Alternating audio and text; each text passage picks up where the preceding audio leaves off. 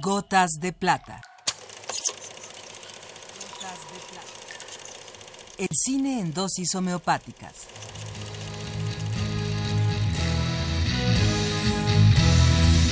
Con Carlos Naro.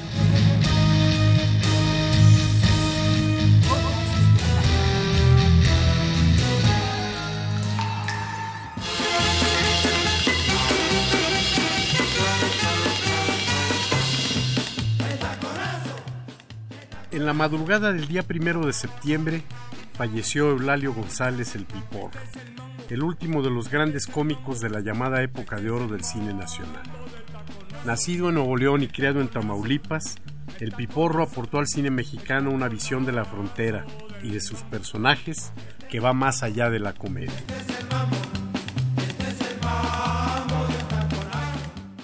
Eulalio González inició su carrera cinematográfica en 1951 al lado de Pedro Infante en la película Ahí viene Martín Corona, en la que representó a un hombre de 60 años apodado Piporro, nombre que lo habría de acompañar por el resto de su vida.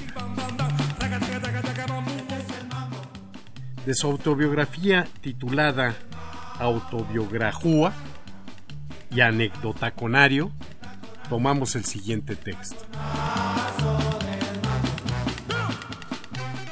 Ah, en Guerrero, Tamaulipas. Oí el radio por primera vez. Uno de los vecinos que se había incorporado anticipadamente a la modernidad trajo a su casa aquel enorme y extraño aparato del que brotaban música y voces como por hechicería. Los chiquillos del barrio nos agolpábamos untándonos materialmente a la reja de su ventana con la actitud propia de nuestra ignorancia, pero eso sí, despertándonos también el milagro de la imaginación, al oír que de aquel mueble surgía la voz de alguien que se anunciaba como el oído del mundo, y que sin explicarnos el misterio de su origen, nos atrajo tanto que no dudamos en convertirnos en su inveterada audiencia.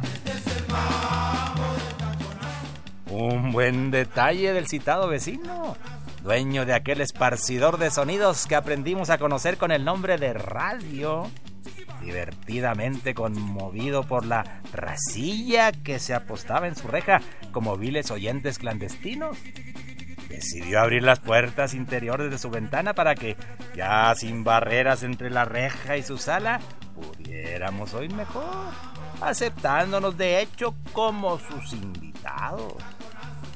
De pero... ¡Ah! ¿Cómo se lo agradecemos?